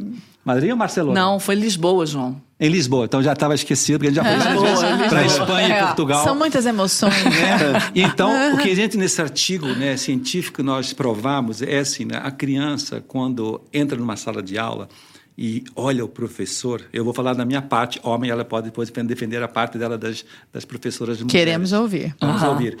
É interessante perceber que o aluno que está com esse trato de educação personalizada, que ele se sente querido, amado, tem uma tutoria. Os alunos da nossa escola também, Isso. eles mesmos têm tutorias Tem tutoria com os individuais mensalmente com os professores que nós preparamos para serem tutores dos alunos. Tutoria não só de escola, mas como é que estão os amigos, como é que está a internet, como é que está a briga em casa, como é que está... Todas as dimensões. Todas as dimensões são trabalhadas na tutoria com os alunos. Muito bem. Mas é como, rapidinho, o que é essa tutoria? É tipo um one on one ali? Com Isso, É, isso. é isso 15 aí. minutos. O João faz 15. uma vez por mês. As meninas, como falam mais, a gente faz duas vezes por mês, de 15 em 15 dias. Mas uma vez né? por mês, todos os nossos 500 alunos têm tutoria como professores. Isso é uma coisa absurda, ninguém faz isso. Alguém faz isso? Mas fecha o parênteses, vai. Então, o nosso aluno que é tão amado numa tutoria, que é amado nesse ambiente escolar, ele chega, olha para o professor e fala assim: cara, eu quero ser que nem esse cara aqui. Mas por quê? Porque o que comunica, esse princípio é muito bonito, não é o que nós falamos. O que comunica é o que nós somos. Sem dúvida. E os nossos professores, que são bem formados, eu dou formação aos meus professores, saibam disso. Esqueci de falar esse segredo. Todos os dias. Todos os dias, Eu acho isso o máximo. das 7 às 8, antes dos alunos chegarem João, à já escola. contei isso pra Deus, Raimundo e todo mundo. A, a formação é diária. Diária. Imagina um Diária. professor que é formado não só em questões pedagógicas, didáticas, mas também nas virtudes, na religião, nos valores. O professor fica muito diferenciado. Eles chegam intoxicados, falo claramente aqui, e três, quatro meses de formação, o olho dele volta a brilhar. Eu adoro falar isso, porque é verdade. Eu sou muito entusiasmado com os nossos professores. Então, o aluno vendo esse professor com o olho brilhando, quer ser como esse cara. Concorda que a aprendizagem é diferente. Certamente. Eu adoro esse cara. Ele te dá bronca, ele Isso. põe em recuperação. É firme. Ele, ele é firme. Mas é isso que está faltando hoje no menino. Isso. Pais masculinos, pais pelo no, no, no braço. Pai que leva para a masculinidade, porque a masculinidade se educa. Isso. Mas eu vou insistir, assim, ainda fazendo o papel do advogado do diabo. Faça, faça que eu fez. vou ser advogado do anjo da guarda. Muito bom. Por que que precisa ser do mesmo sexo? Porque eu entendo a questão agora do- dos alunos. Você me explicou. Você Uhum. explicou pra galera de casa, ah, meninos e meninas são diferentes, têm aptidões diferentes, têm Uhum. Tem a- interesses. amadurecimentos tardios ali, são, são questões diferentes de amadurecimento. As meninas amadurecem mais cedo, os meninos não. Os meninos têm outras percepções espaciais que as meninas Uhum. também eh, não têm ou têm menos. Beleza, entendo numa perspectiva de sala de aula e tal para o aprendizado. Agora, por que que o professor, por exemplo, eu penso numa Lara, uma baita professora aqui de português, ó, rasguei elogio pra você, depois você, depois você compensa, tá, Lara? É, por que que ela não poderia, por exemplo, dar uma aula de gramática no seu colégio? Poderia. Ah, Tanto é que poderia. a nossa professora de artes é mulher. É. E até o ano passado, o nosso professor de artes era homem. Mesmo. Esse ano Então a é uma gente lei inverteu. fechada. Entendi. Não é uma Esse lei ano a fechada. Mas é conveniente, conveniente para a formação do caráter, para a formação da masculinidade e para a formação dos valores que são do- que entram e interiorizam de forma muito diferente na comunicação é, entre homem e mulher. Então é conveniente que isso se dê na maioria dos nossos professores. E vou te dar uma história, posso contar bem Por legal? favor, fica Você quer histórias didáticas? Eu fui professor de religião e virtudes durante vários anos lá na nossa escola. E eu dava para os meninos e para as meninas. Ia lá com a minha. Todo mundo entusiasmo, todo mundo conhece esse meu entusiasmo, mas sou assim nas aulas. É contagiante. Também. Isso. E então, reparem, quando eu ia dar as minhas aulas de religião para os meninos, Pensemos aqui uma aula que eu dei, estou vendo agora a aula, os milagres de Cristo com o objetivo de provar que Deus era homem e homem Deus. Havia ali um- uma força sobrenatural na pessoa de Jesus Cristo. Era esse o objetivo da aula. Faço uma aula lindíssima com um filme que eu tinha, curto, Jesus curando um leproso. E abraçava-o e beijava. Qual foi a reação dos meninos? Nossa, professor, que demais! Que coragem! Despertou neles todo um valor e uma virtude que eu fiquei, uau! De amor mesmo. Aula 10. Aula seguinte, meninas. Vou lá, eu todo motivado, foi um sucesso a minha aula. Comecei a dar essa mesma aula, uma crise de choro. Revoltadas, foram na direção. Como é absurdo que o João traz um filme desse em sala de aula. Te respondi. Gente, mas por quê? É, também. menino, Aí tudo agora você entendeu. Arthur, Arthur, homem pensa como homem. Novamente, politicamente incorreta, vão me cancelar, paciência. É assim que a gente vai. cancelados nessa mesa mesmo? Homem, homem pensa como homem, homem ensina para homem. Mulher pensa como mulher, mulher ensina para mulher. Principalmente nessas fases iniciais, Arthur. Isso. Faz muita diferença no processo de formação essas meninas terem esse contato com, com a professora mulher. Isso não é impeditivo. Tem um professor homem que dê música, Isso. né, que, que, que dê arte, Xadrez. xadrez. A gente já teve aqui, né, o ano passado lá nas meninas, lá já para Fundamental 2, professor de latim era, era um rapaz, né? Mas, então, não, não impede. Não, não é Não é excludente. não é assim. excludente. Mas, para esse processo formativo, desde o início, é muito importante que esse, o grosso ali do, do dia a dia, as meninas se vejam nessas professoras. E porque essas professoras, elas conseguem chegar mais a fundo nas meninas do que um professor. Sim. E vice e vice-versa. Já tem muitos estudos né, mostrando, e os Estados Unidos agora está tentando resgatar isso, né, a questão da feminilização na educação. Vamos lembrar lá atrás. Lá atrás, os professores, né? Você, a grande maioria dos professores eram de homens. Os, os professores eram homens. Nas escolas mistas, professor homem. E aí, esse professor homem começou a sair, né? Da, da educação básica, começou a, a, a se distanciar, a ficar ali no ensino, no ensino fundamental, depois só no ensino médio, né? Nos Estados Unidos, principalmente, vão só para os colleges e para a universidade. Então você tem uma chuva, né, uma inundação só de professoras mulheres nas escolas. Então, como eu falei, Arthur, mulher pensa como mulher. Mulher ensina para mulher. Então, aquelas salinhas mistas, o que, que a mulher quer? Professora mulher quer silêncio. Eu quero silêncio, eu quero vocês todas prestando atenção, né? Porque agora aqui eu vou ensinar para vocês. O que, que as meninas querem? O silêncio. Mulher precisa de silêncio para aprender. Ela precisa estar focada, atenta ali. O menino não. O menino precisa de movimento para aprender. Então o menino ele vai se movimentar, ele precisa se mexer. E a professora tá, sossega, fulano. Sossega. Se o menino tá quieto, Que nem menino. olhando para o quadro, ele está fazendo qualquer coisa menos aprendendo. Ele está pensando no futebol, ele está pensando no dinossauro, ele está pensando na abelha, ele não está aprendendo. Me entende? Então, a feminilização das professoras, só mulher em sala de aula, temas que ela vai propor, né?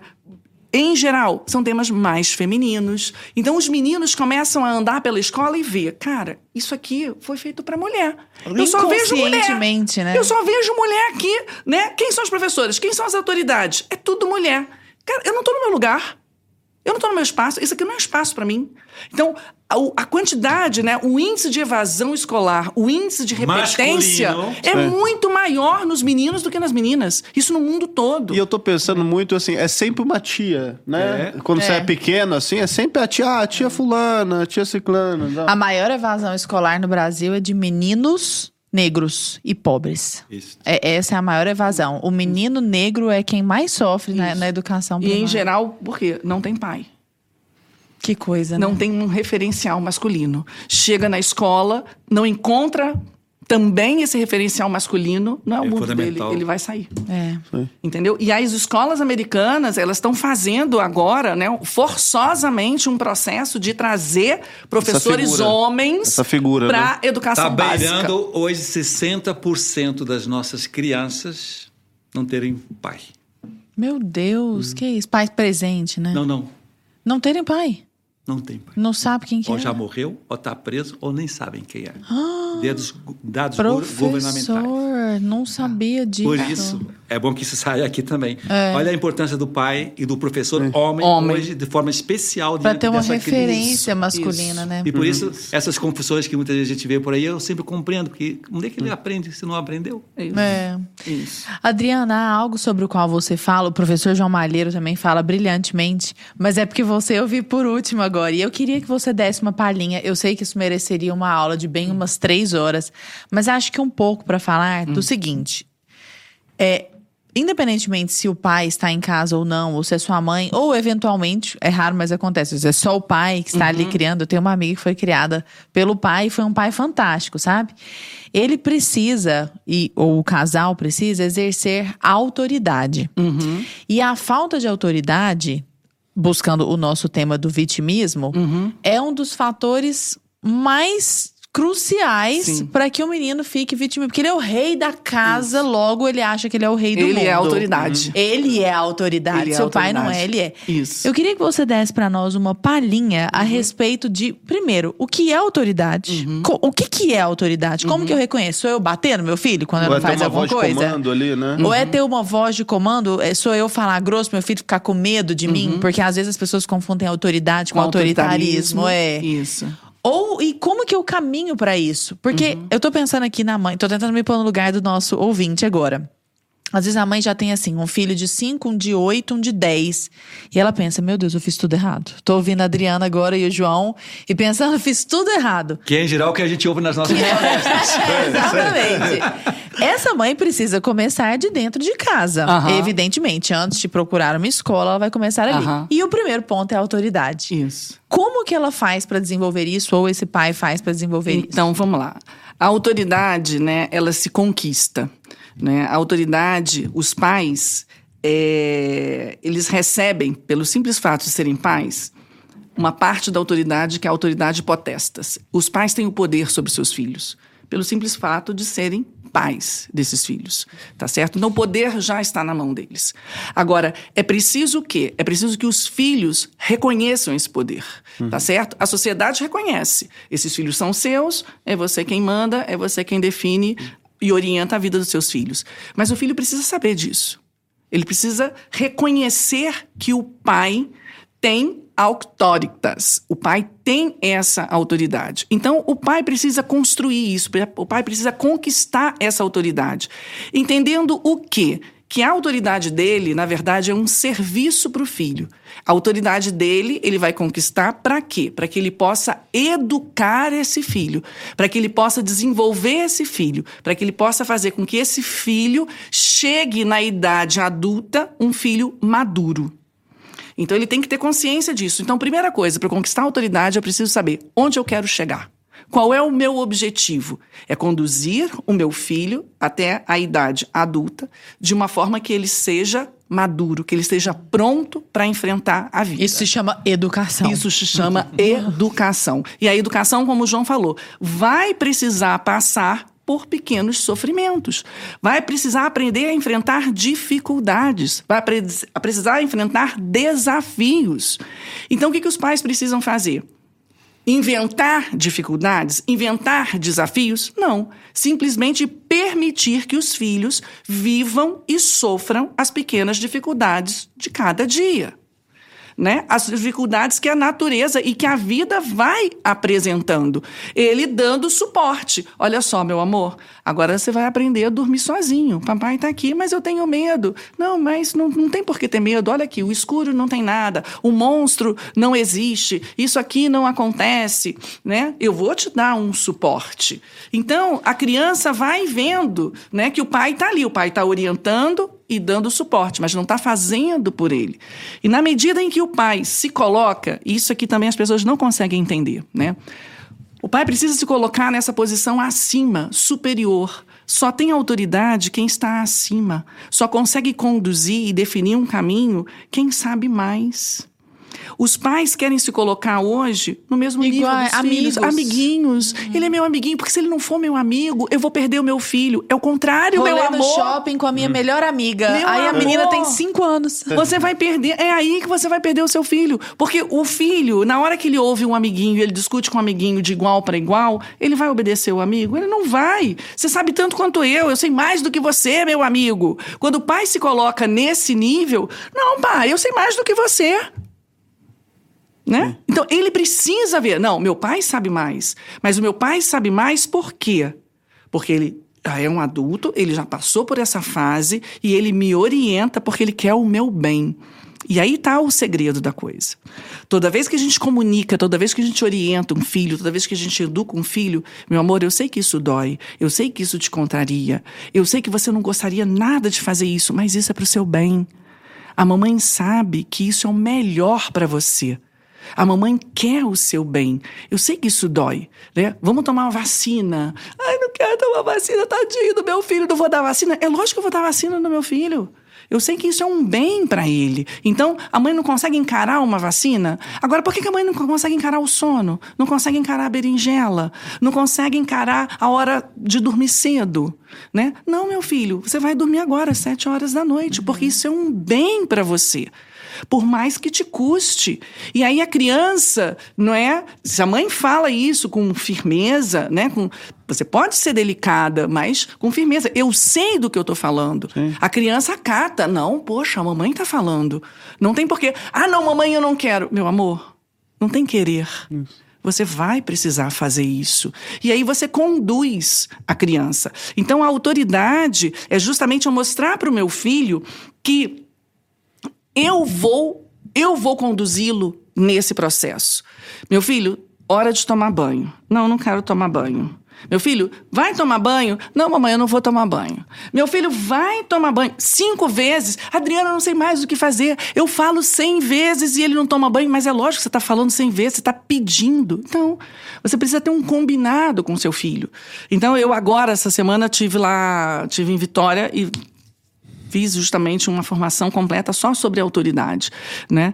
Então, o que que a mãe precisa fazer? Ela precisa ter uma série de combinados com a criança. As regras da casa. As regras da casa. Estabelece-se as regras em cima do quê? De uma rotina. Se você tem a rotina, que te facilita, se você tem as regras em cima da rotina, fica fácil da criança entender.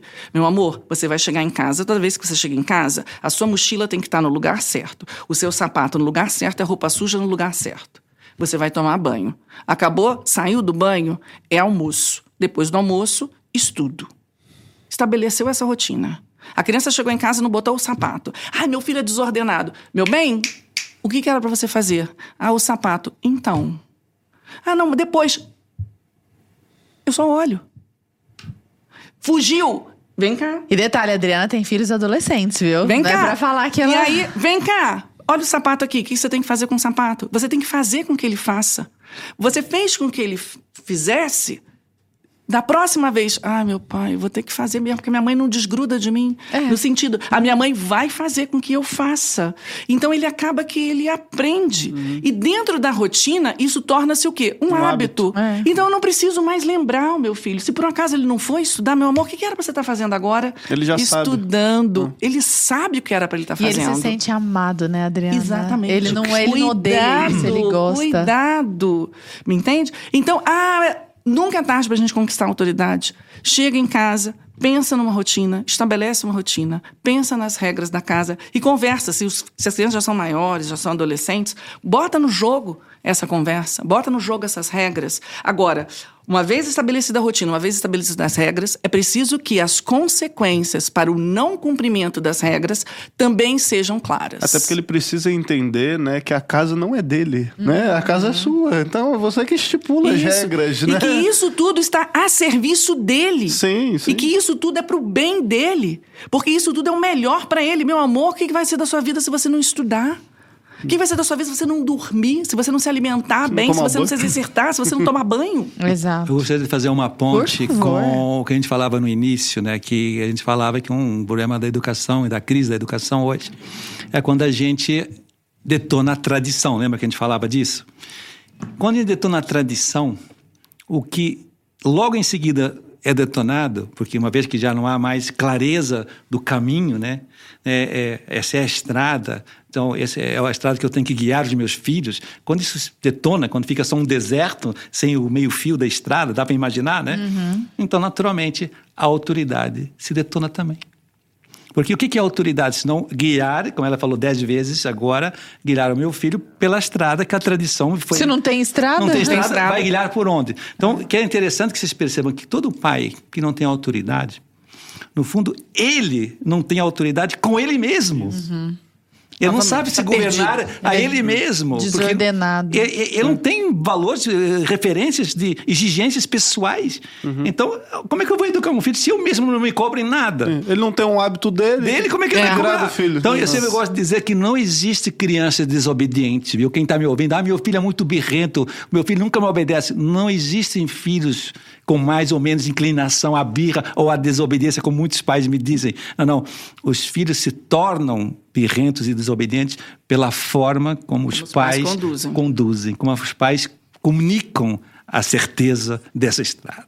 Quando o cara tem a certeza que isso aqui é o melhor para mim, vai ser melhor para meu filho também, né? Agora, se eu não sei o que é melhor para mim, o que que eu vou dizer do meu filho? Aí não tem mais autoridade. Aí vira um emotivismo, uma Isso, coisa meio, isso meio afetiva. Mas reparem, tradição, inteligência. Autoridade, vontade. Inteligência e vontade, que as potências da alma do ser humano não estão funcionando muito bem. Inteligência e vontade É só adormecem. que- Fica só uma afetividade super inflacionada, hipertrofiada. Então, as pessoas educam com Dramático. emoção. Com emoção. Isso. Não é tudo lógico É. isso? Adriana, o que, que eu faço agora? Meu filho falou que não gosta de mim. Meu filho falou que não me ama. Eu mandei ele tomar banho, eu briguei com ele porque ele tinha que estudar e ele falou que não me ama. O que, que eu faço agora? Eu falei, meu amor, como é que você consegue acreditar nisso? Seu filho tem quatro anos. Entendeu? Não, eu não posso, eu não posso educar, eu não posso fazer, botar regras, estipular, porque meu filho não vai, vai deixar de me amar. Então, o nível né, de insegurança, de afetos Uma desordenados dos pais. emocional, Muito. né? Só no emotivismo, né? Porque ah, meu filho vai deixar de me amar, eu vou traumatizar o meu filho, né? E, e tudo contrário, e tudo contrário. O filho, ele percebe o nível do nosso amor, essa autoridade de serviço, né? E nos ama mais, ele aprende a servir. E o amor é o serviço. E eu gostaria de dar dúvida. uma complementação bem importante que não pode passar esse programa sem eu falar disso. Não posso. Por favor, professor. Se acaba a tradição, portanto, a racionalidade, pensamento, lógica. Quando acaba a autoridade, portanto, vontade, serviço, sacrifício, e fica só emoção, sabe o que que detona? Que é, o, na minha opinião, o ponto zero que tem que, resgatar, ressuscitar na educação, a liberdade humana. O que é a liberdade humana? É a capacidade de eu pensar e de eu escolher aquilo que é mais conveniente. Isso é a minha definição de liberdade. O bem. O bem. Quando não tem racionalidade nenhuma na escolha, portanto, não há uma liberdade com verdade, quando não há nenhum bem para buscar nessa escolha, então vira uma liberdade meio esquisitona, né? Vira Você vira escravo das suas paixões. e vira uma libertinagem e, via, e, vi- e- e nasce, né? Pois essa bagunça que está aí hoje, que as pessoas acham que a liberdade é fazer o que quer, é ser independente e tal, né? Bem-vindo à anarquia social que nós vivemos. Clarinha, tá maravilhoso esse Nossa papo, né? senhora, eles são incríveis. Você tem uma eu não última tinha pergunta? dúvida. Eu ia perguntar a respeito de tela, mas era só pra tirar uma dúvida. Assim. É, eu Ah, acho mas que essa não- pergunta é muito boa. Ela rende um podcast inteiro. É, mas é porque gente- pergunta Mas como já estamos na frente de dois orientadores familiares, podemos né? pular. Mas você tem alguma outra coisa que você Não, queria... eu acho que você pode encaminhar pra isso. É Então, aí queria uma, claro, uma palavra final de vocês dois, né? Vocês puderem falar para a câmera de vocês, um recado para os pais que estão nos ouvindo também. Mas antes da gente só concluir, queria só perguntar sobre telas rapidinho, né? O que, que Se vocês é zero acham? mesmo, ou se é Não, um não. dois- se são 2%, ou Porque a depende gente da sempre idade. falar ah, que as telas são prejudiciais, mas até que ponto é prejudicial? Às vezes uma, a criança está chorando tanto, ou dependendo de certa idade, será que pode um pouquinho, ou, ou uma, um, 10 minutinhos ali antes de dormir, E ou outra, antes de rapidão, comer? que tela, celular, porque celular, iPad são diferentes de uma televisão com a família pra ver um filme. Exato, às vezes reúne os Isso. filhos, pô, vai assistir, sabe, um filme edificante, Isso. junto com os pais, aí Do BP pode a Select. tela. Aí você assiste um filme na BP Select, já aproveita, ó, você não é assinante ainda, QR Code tá na tela, link na descrição, você torna um membro o do play BP. com, com... Deixou a bola Sem medo, aí aperta o play sem medo. Aperte o play sem medo. Mas então, vamos lá, Adriana. Então, Arthur, o que, que acontece? Na, nessa fase inicial né, da vida da, da criança, realmente a minha, a minha orientação aí é procurar zerar realmente telas, tá? Porque isso vai atrapalhar completamente o, o desenvolvimento neurológico da criança mesmo, tá? Isso tá mais que Isso- provado, né? Exatamente. A criança, porque você tem um, um duplo atraso. Você não deixa, ao, ao mesmo tempo que a tela está ali, né, consumindo o- a cabecinha dessa criança, você está tirando ela das oportunidades, porque o tempo, a meia hora que ela ficou na frente de uma tela, se ela tivesse ficado brincando à toa, ela teria se desenvolvido. Tá certo? Então, criança precisa estar no mundo, criança precisa se relacionar, criança precisa experimentar, ela precisa tocar, ela precisa cheirar, ela precisa ter essa relação com o mundo através dos sentidos, porque é através dos sentidos que a criança vai aprender. Até o que mundo. idade você acha? Esse Zero, telas. A- Dois anos. Não, mais. Aí a gente vai brigar aqui. A academia A educação a academia- brasileira, a- americana de pediatria. de fala pediatria isso. Fala É. isso. É mundial. Isso. Mas a Adriana, diretora de escola, que trabalha com mais de 150 crianças na educação infantil, o que, que ela fala? A tela, até os 5, 6 anos, é zerada. Numa situação como essa, familiar, a gente quer sentar no final de semana, vamos assistir um filminho, vamos assistir uma Branca de Neve, vamos assistir uma Cinderela em família, não é? Trocando ideias, trocando impressões, aproveitando aquele momento para educar e transmitir valores, ok. Ok. Tá certo? Mas, porque o que, que acontece, Arthur? Se Mas você isso é muito começa. difícil, né, Adriano? Tipo, eu tô pensando até 5, 6 anos assim, a criança zerar a E eu tela. não é muito... concordo com isso, e por isso homem e mulher aqui também tá vendo. uma diferença. Eu quero Mas ouvir a tua- eu a tua ver explicação minha- É depois. difícil, Mas mas, não é impossível. Tá no campo da vontade. Sim. Sim. Não, Tá certo? claro que não é Tá no, impossível. tá no campo Claro da vontade. Eu achava, Arthur, eu, quando eu tinha só dois filhos, eu tinha uma amiga que tinha quatro filhos. E ela falava: na minha casa, a televisão fica na sala, dentro de uma estante trancada. E eu ria. Eu falava: olha, é impossível isso, isso não existe. Até que eu tentei e eu coloquei, e eu coloquei isso em prática. Então, é possível. E eu tenho muitas E famílias. você trabalhava. Isso, né? e eu tenho muitas famílias que, que fazem isso e que conseguem isso. Sim. Tá certo? O negócio é você querer e você estar preparado, disposto a sofrer. Exato. Você tem que estar disposto a sofrer. Tá? Por quê? Porque a criança vai te demandar. Ela vai demandar um pouco mais da sua atenção, né? Você vai precisar trazer outras opções ali para ela, você vai De ter estímulo, que né? pensar em outras coisas. E algumas vezes deixar a criança solta mesmo. Vai lá, vai brincar. Vai, se vira aí, criança. Né? Mas, é, voltando à questão, se você começa abrindo pequenos precedentes para a criança, ela ficar um pouquinho no tablet, tá? Você já vai, não é, é, minando esse desejo, você já vai viciando, porque a tela, Arthur, queira ou não queira, qualquer uma, ela é viciante. Nós todos Não, somos sim. a prova disso em algum nível. Exatamente. Eu sou viciada. Aham. A gente que trabalha, né, com isso que tá ali dentro, a gente é viciado. Então a tela é viciante. Então para que que eu, eu vou dar um veneno pro meu filho? Desde muito cedo. Por que, que eu já estou abrindo a possibilidade do vício para ele logo cedo? Tá certo? Agora, depois de uma certa idade, eu posso começar a liberar não é? Um, um telefone, um tablet para alguma coisa com um tempo controlado, não é? Para quê? Justamente, eu não posso criar meu filho numa bolha. Tá certo? Uma hora ele vai ter contato. O amigo vai ele ter. vai ter contato com isso. Então ele não pode ficar, ó, eu preciso ensiná-lo. Eu preciso, olha só, isso aqui é bom, isso aqui não é. Uhum. Isso aqui, isso aqui não pode. Por quê? Porque isso aqui tem esse e esse perigo. Isso aqui você pode, porque isso aqui vai ser bom para você, Uhum. né? Então você vai dando os critérios. Agora, por exemplo, lá no colégio, lá no colégio não entra celular. Não entra celular, não entra eletrônicos na escola. Então, é celular, é zona free de celular. Então, a criança não, não tem, não tem acesso. Ah, vai passar pesquisa. Não, não, não vai passar pesquisa. Preocupa não. Se preocupa, não vai acontecer. Não, não vai acontecer. Por quê? Porque a gente sabe hoje em dia que a internet, um Google, é uma terra de ninguém. Nossa. casa Você da mãe dá, Joana. você dá, pesquisa duas palavrinhas bobas, em três segundos Já vai aparecer certamente pornografia para o seu filho. Então, para que correr esse risco? E para que correr esse risco tão cedo? Espera essa criança ter um pouquinho mais de maturidade, entender as coisas e ter uma força. Você conhecer o seu filho. O meu filho tem uma determinada força de vontade de chegar e falar assim: "Ah, não, isso aqui eu não quero ver.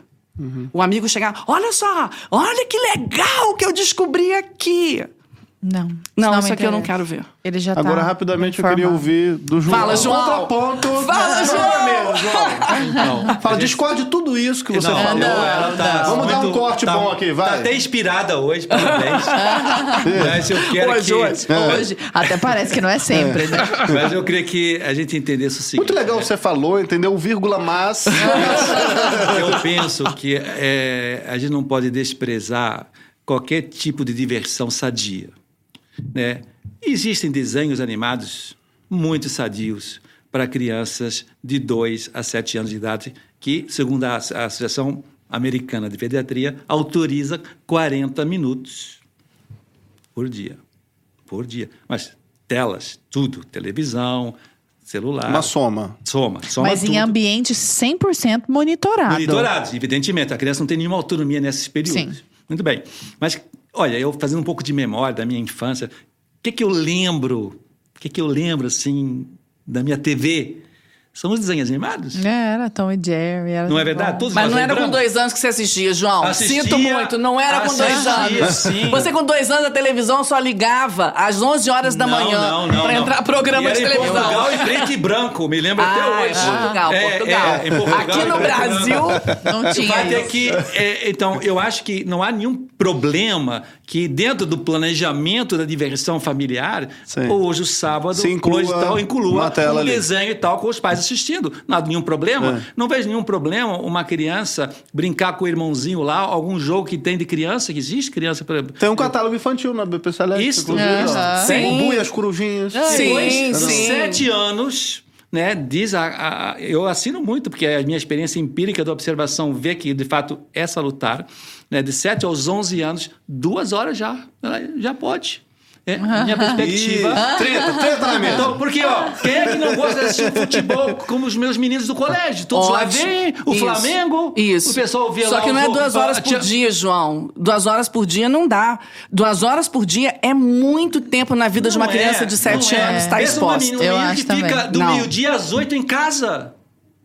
O menino que fica no meio-dia às oito em casa é, muito, é muitas horas. Vai ler. Mas ele tem muito Você está pensando no menino do Porto. Real que estuda às quatro, tem judô, natação e, e, e, Não, equitação não, e não, tem tempo nem não. Isso os meninos, as meninas não. Os meus meninos, tem muitos que não têm o que fazer em casa. Não. Então, eu quero ver um futebol, eu quero. Eu quero Mas eu vai quero... assistir futebol todo dia, João? Tem Duas futebol todo horas? dia. Duas horas de Hoje tem futebol, todo, dia. dia. Tem que estudar, Champions João. League. Tem que ler, tem que Não. desenhar, eu tô- tem que Não, eu estou do pintar. lado das meninas. Não, eu vou Isso, ficar tá do lado do? João aqui. Então vocês Mas deixa eu pra falar, lá. a eu não Maria tá saber. aqui e a gente ganhou, porque nós somos três.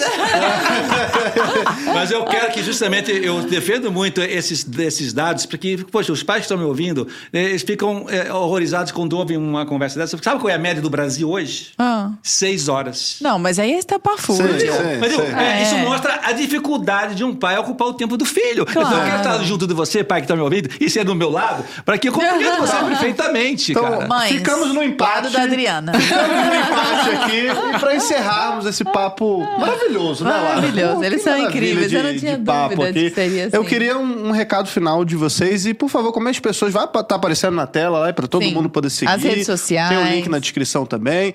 Mas como é que a gente encontra vocês nas redes sociais? Primeiro você, Adriana, primeiro as, as damas. Eu tô, eu tô no Instagram, Adriana de Abreu, né, com dois N's. Uhum. E eu tenho um canal no YouTube também, mas o canal tá um pouco devagar. ele tá devagar, mas só parênteses. Tem muita coisa lá. Ele está devagar agora. Se você jogar Adriana de Abreu, sei lá, palestra, Adriana de Abreu live. Vai encontrar. É muito conteúdo. É muito. Eu Então sei porque eu vejo. É, Isso, no Instagram. Isso, no Instagram eu deixo todas as minhas lives lá no no IGTV, Aham. né? São lives, são as formações em geral, eu compartilho com, com o público as formações que a gente dá na, na escola para os pais. Eu costumo trazer para o meu público também. E é isso. Quem quiser me encontrar. Um recadinho final, um recadinho final Recadinho pais. final que eu gosto muito de dar é paz, Ó, sua esperança. câmera ali. Ah, Tenham esperança. Vai dar certo. Né? Dá certo. Quando a gente, quando a gente quer, quando a gente se decide, quando a gente encontra um caminho, pronto, dá o primeiro passo. Que a coisa a gente vai conseguir chegar lá. Não importa a idade do filho, não importa, ah, mas o meu filho agora já é um adolescente, ele já tá, já perdi o meu filho. Uma mãe jamais vai desistir do seu filho. Uma mãe jamais pode desistir do seu filho. Maravilha. Então tenha sempre esperança. Busque ajuda, busque orientação que vocês vão conseguir. Excelente. E para concluir, João, Professor. Então, o João Malheiro tem um, também um perfil no Instagram, famoso Jeb, J-E-B, João Eduardo Bastos, ou também de Jeb do Box, ó, ainda que seja com A em inglês, mas o som é o mesmo. Jeb Malheiro, arroba Jeb Malheiro. E lá... Ah, tá vocês- aparecendo aí também. e lá vocês vão, vão poder hoje entrar, para a minha alegria, não sei se a Adriana já sabe disso, né? Aí a gente, este ano, abriu a Escola para os Pais. Uma plataforma igual do Brasil Paralelo, bem Uau! inspirado a vocês. Você olha lá, o hotel tem o mesmo formato, copiamos do formato de vocês. Ah, que legal. Escola para os Pais, onde estão trilhas de estudo. Tenho filhos de 0 a 6 anos. Formação para pais. 100 lives sobre isso. Uau! Meus filhos têm de 6 a 11 anos. Como é que eu faço? Tem uma trilha de estudo com lives, pílulas, que são eh, lives curtas que eu faço a hora do almoço, Uhum. e alguns cursos que eu já desenvolvi na internet. Eu tenho hoje seis cursos, tá? O mais, mais famoso, tem muito sucesso, Modéstia as Papas, chama-se O Percurso. Já Fantástico. muitos milhares de pais já me agradeceram e, se- e- e viram a, a mudança de, de- de- de- de- depois que elas fizeram esse curso e tal. E agora, em agosto, vamos lançar com muita ansiedade, como vocês aqui no Brasil Paralelo, que vocês fazem, criam esse clima. Eu Essa também estou criando esse clima. Eu de aprendi paz. muito de vocês, saibam disso. agosto, em agosto temos dois grandes lançamentos. O primeiro é como fazer na prática, na prática, na prática, o plano educativo que eu tanto falei aqui no programa Ah, sim. que são 17 filmes de meia hora, item por item, de acordo com a faixa etária. Que bacana. E Nossa, só, só uma pergunta: essa escola de pais, então, ela já está disponível? A Totalmente já pode- disponível. É, é um Igual- streaming, é como é um se fosse um streaming com Vocês várias lá- membro básico ou membro prêmio, aí você tem direito a mais ou menos uh, Legal. conteúdos. E como é que a galera encontra isso? Como é que Lá ela no procura? Perfil, no perfil do Jeff Malheiro. Tá bom. E, e o segundo lançamento, para complementar, que é grande. Adriano, não fica com inveja, não. Eu sei que você vai ficar com inveja. Mas é assim. Virou uma Imagina. disputa no final. Nós vamos lançar. Eu tô do lado dos grande- meninos, hein? O meu grande sonho do, do, do- do Instagram, que é as tutoras do Jab. Ah. Eu tenho uma lista das minhas prediletas seguidoras. Ah. Que entram em contato comigo, me ajudam, me dão conselhos. Muitas amigas já, muitas amigas mesmo. Chamei dessas 20 se queriam ser tutoras do diabo. O que, que vão ser as pessoas que vão atender as famílias que fazem os meus Que cursos. legal. Porque hoje o que está faltando não é mais curso na internet, concorda comigo? é a orientação como fazer isso na prática, que ninguém sabe fazer. É, isso eu acho fantástico de vocês dois. Vocês, vocês ensinam o passo a passo. Isso. E, e trabalham muito com a casuística. Porque Isso. vocês lidam com casos concretos todos os dias. Então não é aquela coisa abstrata. né? Então, a partir de agora, em agosto, vai ter o lançamento das tutoras do Jab. E depois de uma experiência que a gente vai ter muito, muito sucesso, a gente vai abrir uma escola de tutoras. Ah, que Olha, que, legal. Para que as pessoal, de casa, Quer ser tutora do seu filho e orientar outras famílias? Daqui a pouco seja minha aluna. Mas enquanto isso, vá pedir ajuda às minhas tutoras. E a mensagem final, que eu não posso então Por deixar. favor. É, é, enfim, eu poderia falar muitas coisas, mas sem dúvida alguma, como eu já disse há pouco e agora reitero, o que mais me preocupa na educação é a falta de liberdade dos seus filhos. Seus filhos não estão sendo educados de verdade a serem livres. Eles estão sendo manipulados, escravizados por todo o sistema que está aí. Uma boa escola, a escola de educação personalizada, é aquela que vai construindo a liberdade dos filhos. Então, essa frase que eu tanto adoro. A vida de uma criança, portanto, do seu filho, é uma conquista. A sua vida e a vida do seu filho é uma conquista. Eu tenho que me conquistar. Eu tenho que me tornar mais ser humano, mais pessoa humana. Isso não está pronto. Se você não ajudar seu filho a conquistar com liberdade, ele vai fracassar. E quem conquista essa liberdade? A grande vitória é ele ter se encontrado. Já sei quem eu sou. Já sei por que, que eu existo, porque eu tenho esse temperamento, esse gosto, essa inclinação, essa, essa, essa tendência para artes, para matemática, para biologia, para medicina. Por quê? Por quê? Por quê? Por quê? Um cara precisa responder essas perguntas um dia. Por quê? E só com essa liberdade eu consigo matar a charada. Consigo montar o quebra-cabeças e falar: Uau! Eu tive a sorte de me encontrar com 13 anos. Maravilha. Larinha, pô, que excelente programa. Muito bom, Eu não muito posso bom. deixar de recomendar, inclusive, pra galera de casa. Quem não conhece, é difícil não conhecer, mas quem não conhece, ainda não assistiu, Pátria Educadora, né? A gente tem uma trilogia que fala sobre educação. Tô dentro desse programa. Inclusive, João Malheiro participa também dessa trilogia. A gente tá disponível, é um original BP, tá dentro da nossa plataforma pra você poder Temos ainda assistir. aulas da Escola da Família dentro Sim. do BP, dentro do, do núcleo de formação. Temos as aulas do professor João. Adriana, você não chegou a fazer curso conosco Não, ainda. não. Temos que organizar isso urgentemente. Mas quero Meus dizer... cursos, por enquanto, só no Instagram. Isso que eu ia dizer. Quero dizer que você também tem cursos no seu Instagram, né? Sobre temperamentos e aconselho. Um É, curso sobre temperamento, guia prático de temperamentos para mães Olha e o Conquistando maravilha. os Quatro Hábitos, que é justamente para as mães de, das crianças pequenas terem, entenderem o que, que é uma rotina, o que, que são as regras da casa, para você poder organizar e conquistar sua autoridade. Pessoal, maravilha. Nós ficamos por aqui. Até a próxima semana, né, Lara? Até a próxima semana, meus queridos. Queridos, muito obrigada. Muito obrigada. Foi exímio o programa. Ah, Eu bom. Imagino que quem esteja ouvindo do outro lado esteja com o cérebro fritando no melhor sentido possível. E sigam o Jab, hein? Não. Valeu, pessoal. Até a próxima. Valeu, beijo.